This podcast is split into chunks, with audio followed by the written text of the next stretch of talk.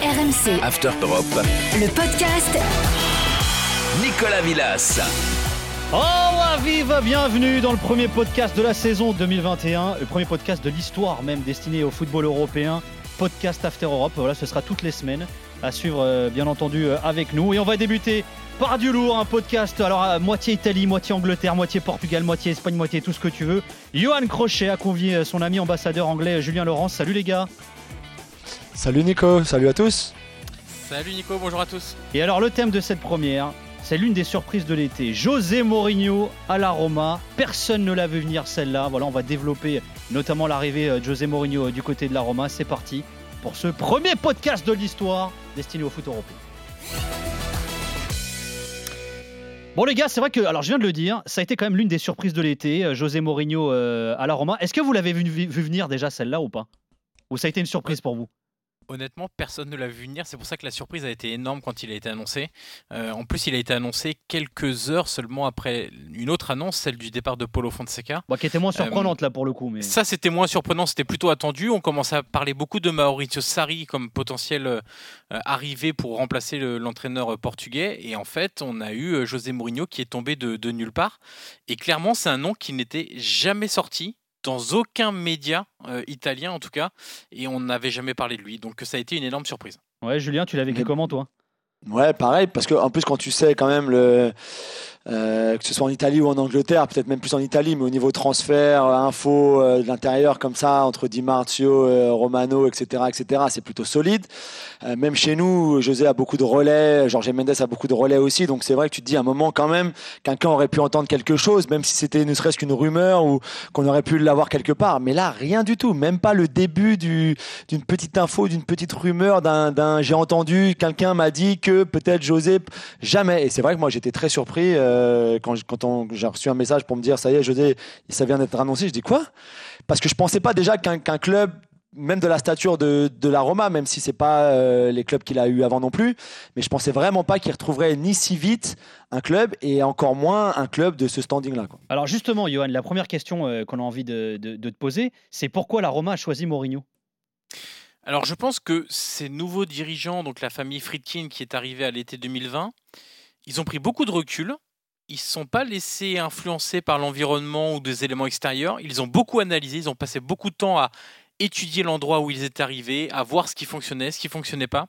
Et, je pense que le diagnostic qu'ils ont fait et que beaucoup de supporters faisaient, beaucoup d'observateurs, c'est que la Roma n'avait pas besoin d'une révolution par le jeu parce qu'ils avaient essayé beaucoup de choses, mais plutôt une révolution culturelle, c'est-à-dire changer la personnalité, la méthodologie de travail, euh, l'implication au quotidien des joueurs, des salariés. Et pour ça, il fallait quelqu'un de très fort pour l'incarner et, qui de mieux que José Mourinho pour le faire. Donc euh, on pourra toujours débattre, et même dans ce podcast et tout au long de la saison, de est-ce que c'est une bonne idée? Parce que sur le plan footballistique, ce que nous a montré Mourinho sur les dernières années, c'est pas génial non plus.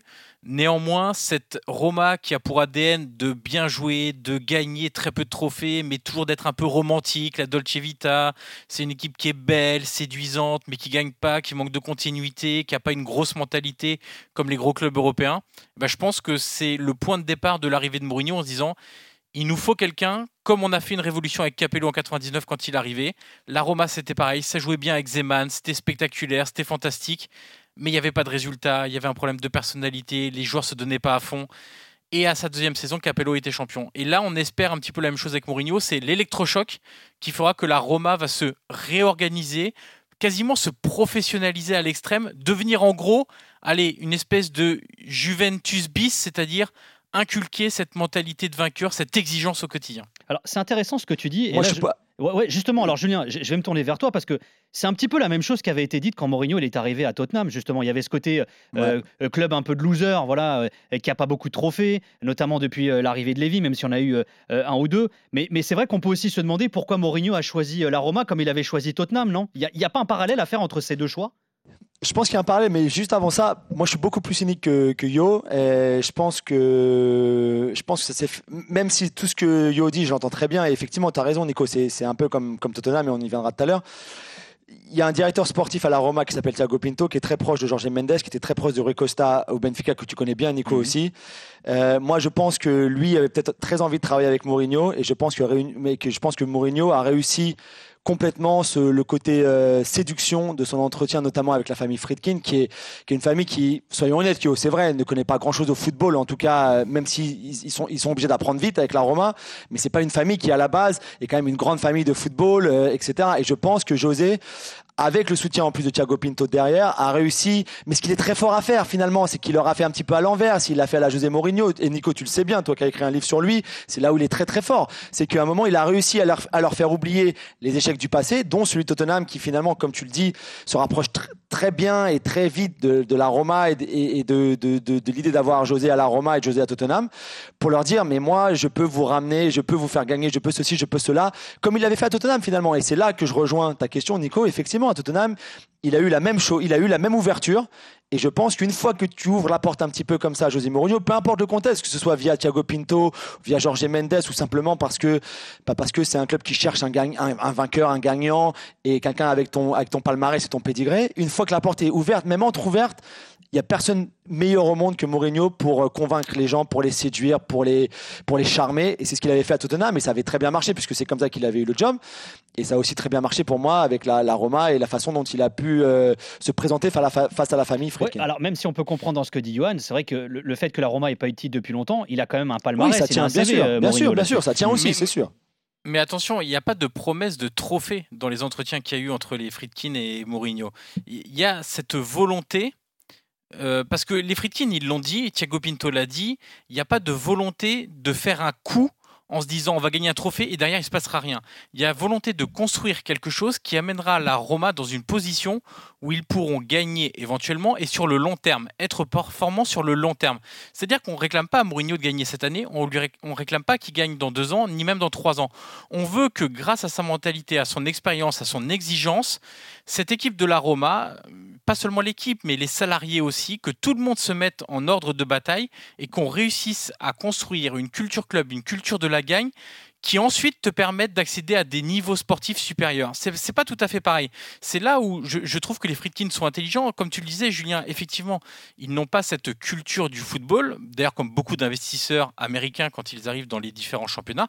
Néanmoins, c'est là où je disais qu'ils avaient beaucoup analysé, beaucoup réfléchi, beaucoup regardé, beaucoup consulté.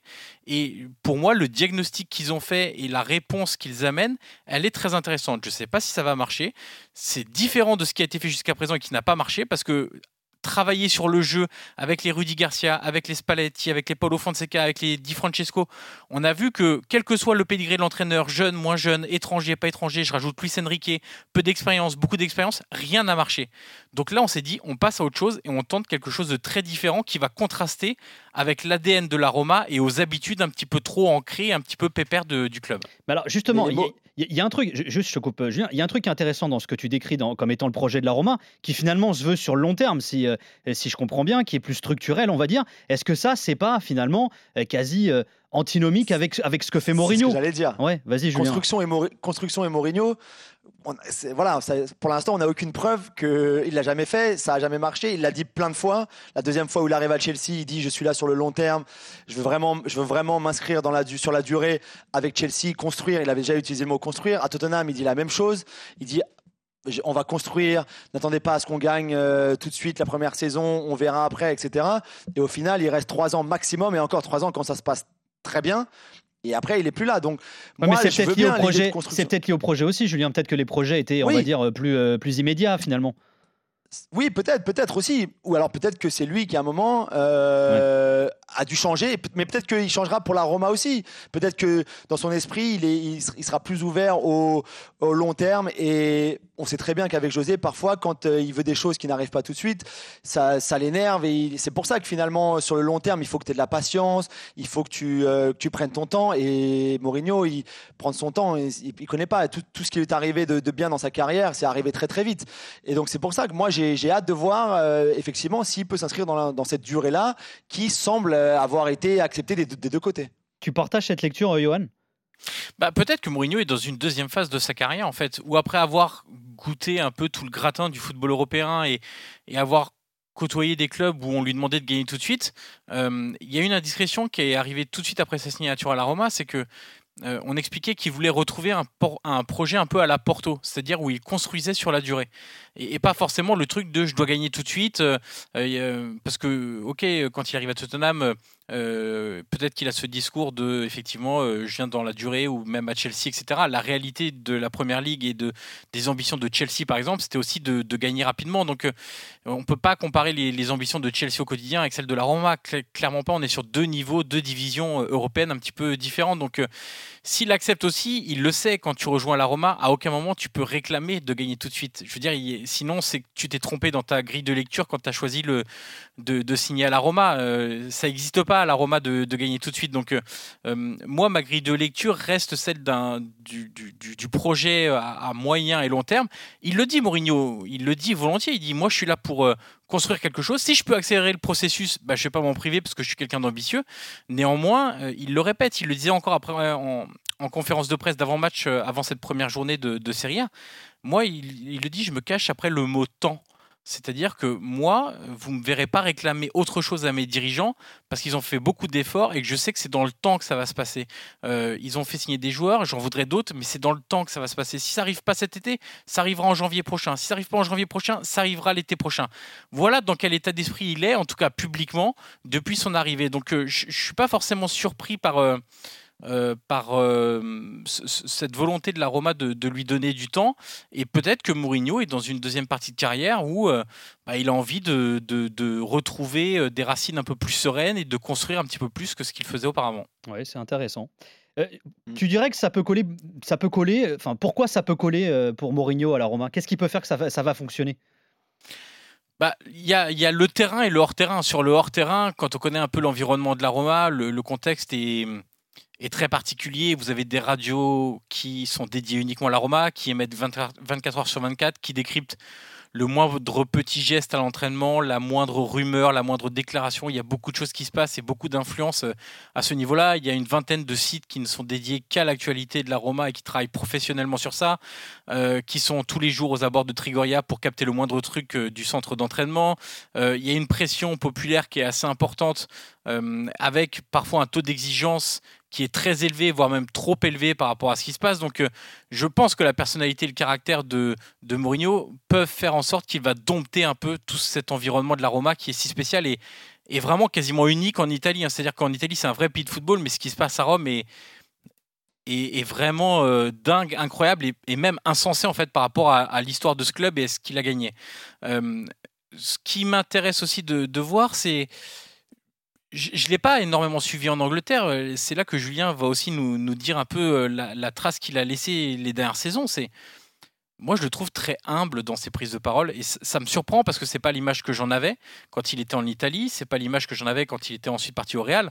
C'est que à chaque prise de parole, c'est un petit mot sympa, une petite blague, euh, un petit mot pour féliciter l'entraîneur de la Fiorentina. Il a très longuement insisté hier après le match contre la Fiorentina pour dire c'est un super entraîneur, ça joue super bien. Ils ont vraiment, ils nous ont mis en difficulté. Un coup c'est pour les supporters, un coup c'est pour la presse en disant ah là là, je suis content, j'étais content de vous retrouver euh, parce qu'en Angleterre on fait parler que des gossips euh, et de choses inintéressantes. là je reviens, on parle tactique. Bon alors en fait je me demande si j'ai vraiment envie de vous parler tactique parce que vous êtes très fort là-dedans. Voilà, toujours petite blague, petit côté humble. Bah, c'est Ducteur aussi. Il vous a eu déjà. c'est Ducteur. C'est Ducteur aussi. Il a tout... Au début, c'est toujours comme ça, euh, Toujours. Ouais. Toujours toujours comme ça. Et là, mais encore une fois, on va, on, va attendre, on, va, on va lui donner une, nouvelle chance, comme on fait à chaque fois. Je me rappelle qu'on a eu cette même discussion quand il est arrivé à Tottenham. En le disant, happy on va one. voir, je suis le happy, one. Il a changé, on va voir. Et au final, euh, c'est toujours la même chose. Il nous l'a fait à l'envers au début, et puis après, ça, au, début, c'est toujours différent. Et puis après, ça redevient comme le, le, Mourinho d'avant, qui est, qui est parfois de mauvaise, qui, qui, est de mauvaise humeur, et puis ça, ça, ça part en sucette et tout ça. Fin, Voilà, aigri, ça part en sucette. Mais, mais moi, j'ai envie qu'il change. Moi, j'ai envie qu'il change. Et mais, mais ce que Yo décrit là dans ses conférences de presse. On a eu la même chose quand il est arrivé, où il dit alors la famille ça va, alors ceci, une petite blague, oh toi t'as mis ta chemise euh, de je sais pas quoi, de ton mariage, je me rappelle plus quelle blague il nous avait faite, mais c'était comme ça aussi, c'était génial au début, ça gagnait en plus, et les joueurs mais étaient tu sais, Moi, moi, Julien, je pense que c'est vraiment sa personnalité, c'est-à-dire que euh, quand il est de bonne humeur, tu le vois, quand il est vénère, tu le vois aussi finalement. Ouais, aussi, c'est vrai. C'est peut-être pas un calcul. Comme beaucoup d'entraîneurs, hein, il y, a assez peu d'entraîneurs qui sont contents quand ils perdent, hein, cela dit, même en relation ouais, c'est Pas faux, non, non, non, bien sûr. Mais après, moi, moi ce que ce que j'ai pensé tout de suite aussi avec la Roma, et c'est pour revenir à ce que Yo disait au, début de, au du podcast, c'est que peut-être que finalement, pour réussir à la Roma, et réussir, c'est un bien grand mot pour, un club comme la Roma, et je ne sais pas exactement ce que réussir veut dire, si c'est gagner la Serie A ou, même, la Coupe d'Italie ou même finir top 4 pour aller en Ligue des Champions, je ne sais pas, mais peut-être que finalement, tu n'as que, des entraîneurs comme Capello ou comme Mourinho qui, qui peuvent résister à la pression, qui peuvent réussir à naviguer dans cet environnement qui est si compliqué, qui est si hostile parfois, qui est si particulier, et peut-être qu'un qu'un Luis Enrique, aussi bon tacticien qu'il soit et aussi, aussi bon gars qu'il soit, ou un Paolo Fonseca, peut-être que finalement, eux n'ont pas les armes psychologiques pour pouvoir répondre à toute cette pression, à toutes ces attentes, à toute la folie, à toute la folie romanista et tout ça. Et peut-être que finalement, ben voilà, peut-être que tu dois aller chercher un Mourinho, même, même après deux échecs, parce qu'il faut quand même pas oublier hein, que euh, le, côté humble, Yo, euh, il y a pas longtemps à Manchester, il nous disait respectez-moi, j'ai gagné plus de titres de première ligue à moi tout seul que les 19 autres réunis.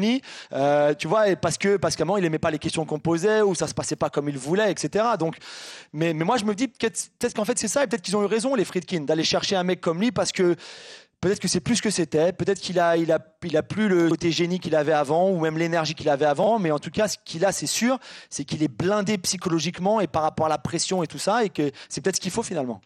Juste un mot, euh, Nico, euh, sur, la pression, je vais vous raconter une anecdote, c'est que euh, Luis Enrique, c'est Francisco Totti qui le raconte dans sa biographie.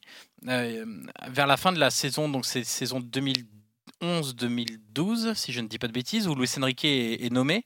C'est quand la Roma vient juste d'être achetée par des premiers investisseurs américains. Euh, Luis Enrique arrive, plein d'entrain, euh, super content d'être là, euh, il s'intègre super bien, il parle vite italien, tout se passe très bien. Et vers la fin de la saison, un jour, il y a un match d'entraînement, enfin une espèce de, match d'exhibition qui est organisé entre les salariés de, de, la Roma et puis les membres du staff technique, staff médical, etc petit match à Trigoria, super sympa et tout. Et au bout de 5 minutes, il y a Luis Enrique qui se blesse. il faut savoir que Luis Enrique, c'est quelqu'un qui prend énormément soin de son corps. Euh, qui fait du triathlon, qui, court beaucoup, qui fait beaucoup de vélo, qui allait à. comme Julien. comment il fait 7 marathons en 7 jours, comme moi. et voilà, qui allait à l'entraînement parfois en vélo. Enfin voilà, c'est un, il est jamais blessé. Enfin, c'est quelqu'un qui fait énormément, euh, euh, qui prend soin de son, de son, corps. Et en fait, il va voir Totti, euh, donc Totti va dans le vestiaire, il va le voir, il lui dit alors tu t'es blessé, machin et tout, et t'as Luis Enrique qui fait euh, écoute, euh, là c'est fini c'est fini, euh, là je peux plus en fait, euh, je craque, mon corps ne suit plus. Euh, après un an à la Roma, j'en peux plus en fait, tout simplement. Donc ah là c'est pas possible, je vais démissionner. ne le dis à personne parce que je vais en parler au jour avant, mais là ça y est, c'est le signal, c'est la petite goutte d'eau, c'est le signal qui fait que bah, en fait je dois prendre soin de moi parce que là je peux plus résister en fait, je peux plus tenir dans cet environnement là, etc. Donc c'est pour vous dire à quel point c'est épuisant d'être entraîneur de la Roma et c'est pour ça aussi que hein, quelqu'un comme Capello a réussi. C'est pour ça que quelqu'un comme Lidolm dans les années 80, qui était quelqu'un qui connaissait très bien la Serie A, qui était, on l'appelait le baron. C'était pour quelque chose, c'était par sa personnalité euh, vraiment qui était très forte. Et c'est les deux derniers qui ont gagné un titre à la Roma. Donc il faut sans doute aussi ce genre d'entraîneur. Et en tout cas, je, sans savoir ce que ça va donner, je trouve le choix courageux avec un diagnostic qui est bon mais qui comporte évidemment une part de risque. Alors justement, euh, puisque tu es en mode diagnostic, on va faire un, premier mini bilan. Alors c'est vrai qu'on disait tout à l'heure, Mourinho a, le sourire avec euh, la Roma. C'est vrai que les premiers pas se passent plutôt pas mal, Johan, pour lui pour l'instant. Oui, alors sur, sur le plan des résultats, alors euh, j'ai l'impression qu'on va beaucoup utiliser cette formule-là cette saison avec Mourinho, c'est-à-dire que je suis pas certain qu'on aura une identité de jeu claire qui va ressortir. Je suis pas certain que ça arrivera un jour ou l'autre à la Roma. Euh, on va beaucoup parler d'état d'esprit et d'ailleurs c'est quelque chose euh, euh, qu'a sans arrêt à la bouche Mourinho depuis qu'il est arrivé. Au-delà même des matchs amicaux, il faut quand même expliquer qu'ils ont fait 9 matchs amicaux, ce qui est quand même colossal. J'ai rarement vu une équipe de haut niveau faire 9 matchs amicaux en pré-saison. Les clubs portugais font souvent ça. C'est une vraie habitude qu'il a gardée dans ses, dans ses méthodologies et préparations. justement. Bah, c'est très intéressant parce que du coup, c'est aussi sans doute un peu plus facile pour mettre en place des mécaniques euh, et des mécanismes à travers les joueurs. C'est-à-dire qu'il n'y a rien de mieux qu'un match pour voir un peu ce que tu travailles à l'entraînement. Euh, donc il y a eu ces matchs amicaux. Il y a eu une victoire difficile à Trabzonspor euh, en match aller des barrages de, la conférence Europa League. où ça a été très très compliqué, ils étaient dans le dur physiquement. Et ensuite, la première journée, le match contre la Fiorentina. Là encore, dans le jeu, très clairement, alors qu'ils étaient à 11 contre 10 contre la Fiorentina, ils se sont fait balader dans le jeu il n'y a pas d'autre mot, euh, par l'équipe de Vincenzo Italiano, qui est un super jeune entraîneur. Par contre, c'est efficace de manière assez générale. Il y a des joueurs de talent devant. On a vu quand même des, nouveaux joueurs qui sont intégrés assez rapidement à, cette équipe-là. Je pense notamment à Tammy Abraham, euh, qui a fait vraiment un, très bon match et qui euh, sera très important. Même Shomurodov, euh, l'attaquant qui arrive du Genoa, qui marquait beaucoup en pré-saison, bah, là, il a fait une super passe décisive aussi pour Veretout. Donc, pour le moment, ils disent les joueurs qu'ils travaillent beaucoup physiquement, ils travaillent beaucoup sur l'intensité à mettre en match. On l'a pas forcément vu pour le moment, on verra dans les prochaines sorties. Mais euh, sur l'état d'esprit, en tout cas, euh, Mourinho est très satisfait. Il le répète à longueur de, euh, conférences de presse maintenant que la, saison est partie. tout le monde s'est mis au travail. Et quand il dit tout le monde, c'est pas que les joueurs, c'est aussi les salariés, le recrutement, enfin la cellule de recrutement, tous les secteurs sportifs, médical, athlétique, etc. s'est mis au travail. Il souligne l'état d'esprit très positif du groupe des joueurs, l'esprit de sacrifice aussi sur certains joueurs qui jouent pas forcément toujours à leur poste ou à qui on demande beaucoup d'efforts. Et puis sur l'état d'esprit, petite anecdote aussi, c'est après le match euh, amical contre Porto. Euh, grosse embrouille. tu avais peut-être vu ça. Grosse embrouille déclenchée par un certain Pep, évidemment. qui est pas son genre, hein, mais. Euh, non, pas du tout. Et, ça lui ressemble pas. Ça lui ressemble pas. Il y avait une, ouais, un début de bagarre générale, voilà, c'est ça. Et euh, Mourinho paraissait très satisfait sur le banc et euh, juste après la rencontre, sur son compte Instagram, il avait mis Abemus Squadra. Donc, c'est-à-dire, on a trouvé une équipe. On a une équipe. Euh, pour lui, c'était le signal déclencheur de l'arrivée de l'état d'esprit qu'il fallait à la Roma, c'est-à-dire tous solidaires dans les bons et dans les mauvais moments. Tiens, juste Julien, quand, Johan dit il n'y a pas encore d'identité, alors peut-être qu'il est trop tôt encore une fois, même si Johan se demande s'il y en aura vraiment une à la Roma, identité de jeu, ça te rappelle quelque chose, ça, non? Ça me rappelle quelque chose, même si moi j'avais trouvé qu'à la fin de. Donc, il remplace Pochettino à la fin de, de, l'année 2020, donc, euh, de l'année 2019. Euh, et, et, moi, j'avais trouvé que, enfin, pour moi, de toute façon, Mourinho, c'est le pragmatisme euh, absolu. C'est-à-dire que je ne sais pas si on peut parler de style en parlant de, pragmatisme, mais pour moi, c'est ça. C'est qu'il va tout faire pour gagner.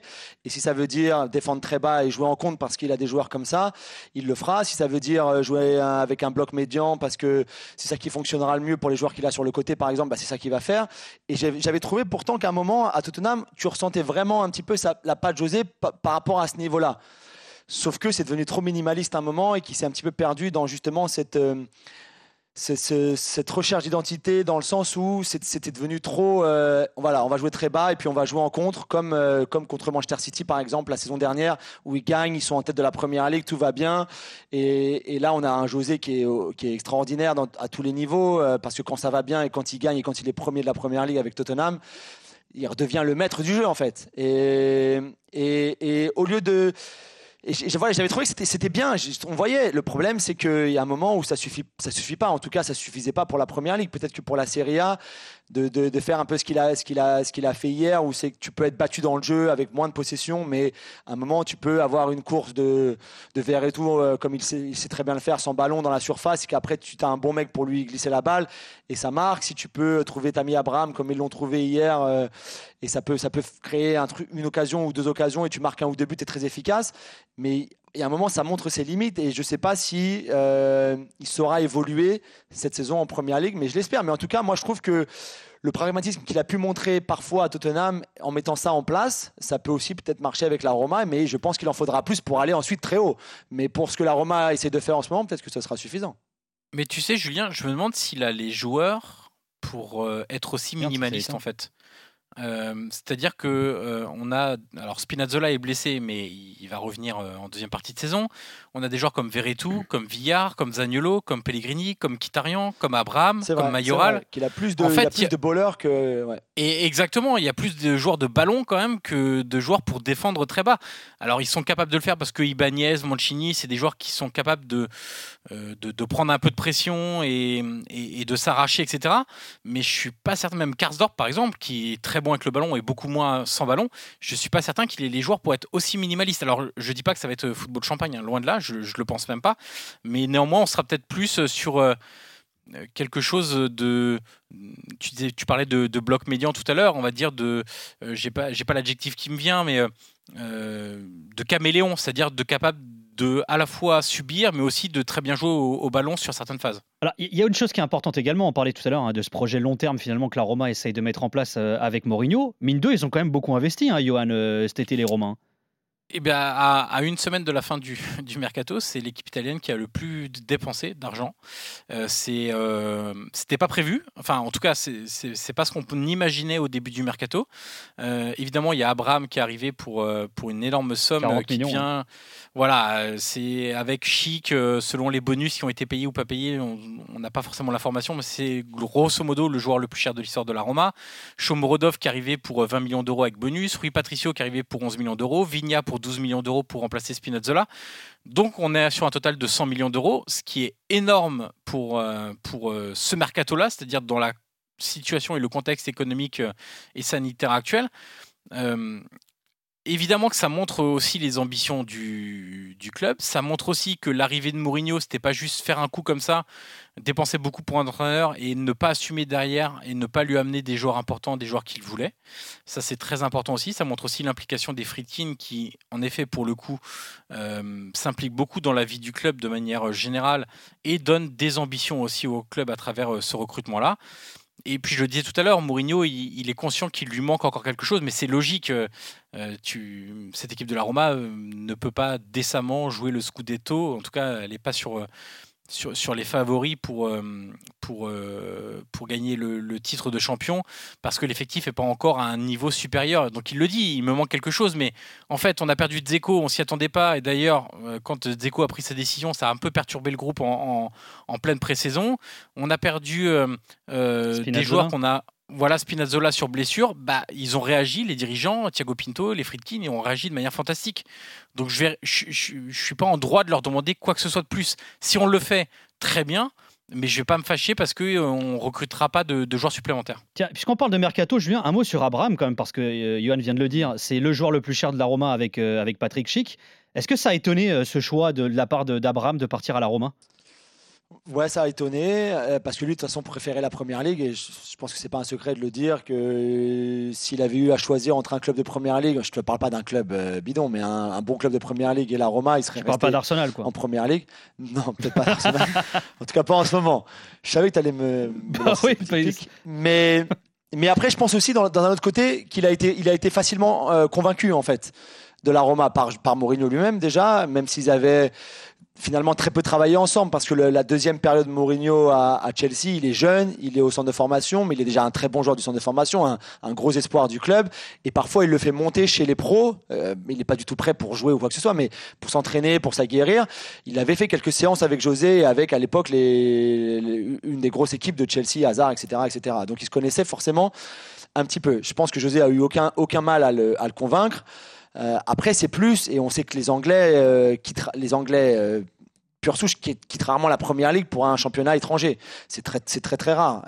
et donc, je pense que Chris Smalling a aussi beaucoup joué dans le choix d'Abraham. Et je me demande même que s'il n'y avait, pas eu un joueur anglais déjà à la Roma, si Abraham serait pas, ou en tout cas des joueurs qui parlent anglais, Mkhitaryan, je pense aussi, va beaucoup aider pour l'intégration, etc. Mais, mais Smalling surtout, si peut-être son choix aurait été différent. Mais c'est vrai que ça a surpris. Après, ça surprend parce que, parce que tu dis euh, que peut-être il aurait pu euh, viser un club un peu plus important, mais tu te rends vite compte que la Roma, c'est un très gros club. Quand tu vois un petit peu qu'hier, enfin, on enregistre, ça, on enregistre ça lundi, que dimanche soir, pour son premier match, il fait deux passes d'aise, c'est déjà devenu un héros, tout le monde l'adore, et tu sens que lui aussi, il a kiffé la première. Tu le voyais sur quand ils attendent le, quand ils attendent pour la, VAR, pour le but de, le but de où lui fait le centre même si c'est un centre pour Mkhitaryan, hein, qu'on soit d'accord. Mais il attend, il attend, et quand il voit que l'arbitre donne le but, il explose de joie. C'est de la folie. Donc voilà, je pense qu'au départ, il aurait voulu rester ici en Angleterre, et que rapidement, il a été convaincu, et que maintenant, euh, c'était des, débuts parfaits quasiment pour lui, et que, et que tu sens qu'il mm. va, euh, va bien s'adapter, etc. Et je pense que ça peut être une aventure fantastique pour lui. Les gars, juste si je peux, je peux rajouter un dernier petit truc, Nico. une, toute petite question pour, euh, pour euh, Julien. Est-ce que finalement, on a Sancho et Bellingham qui sont allés à Dortmund, on a Abraham qui vient à la Roma. Est-ce que des jeunes joueurs anglais vont pas être amenés aussi à, bah, à aller à l'étranger dans des clubs de niveau inférieur pour ensuite revenir plus fort en première ligue? Ouais, c'est vrai, tu as raison, c'est possible. Et c'est vrai que de plus en plus dans les centres de formation, notamment 17-18 ans, ils se disent, mais c'est bouché vers, euh, vers l'équipe première de Liverpool, City, United, Arsenal, peu importe.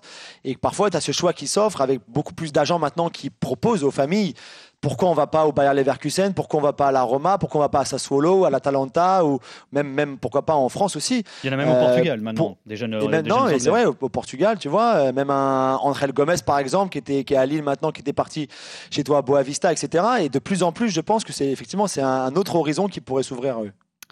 Les gars, c'est déjà fini. Merci beaucoup. Bravo les gars. Bravo pour la qualité de vos interventions. Voilà, c'était le premier podcast After Europe euh, de la saison. On sera là chaque semaine. Merci beaucoup Johan. Merci Julien. Merci, Nico. Merci les gars. On remercie Jérôme Thomas qui nous a aidé à préparer cette émission. On remercie les équipes techniques également. Et à très vite sur RMC, bien sûr. Bisous. RMC. After Europe. Le podcast. Nicolas Villas.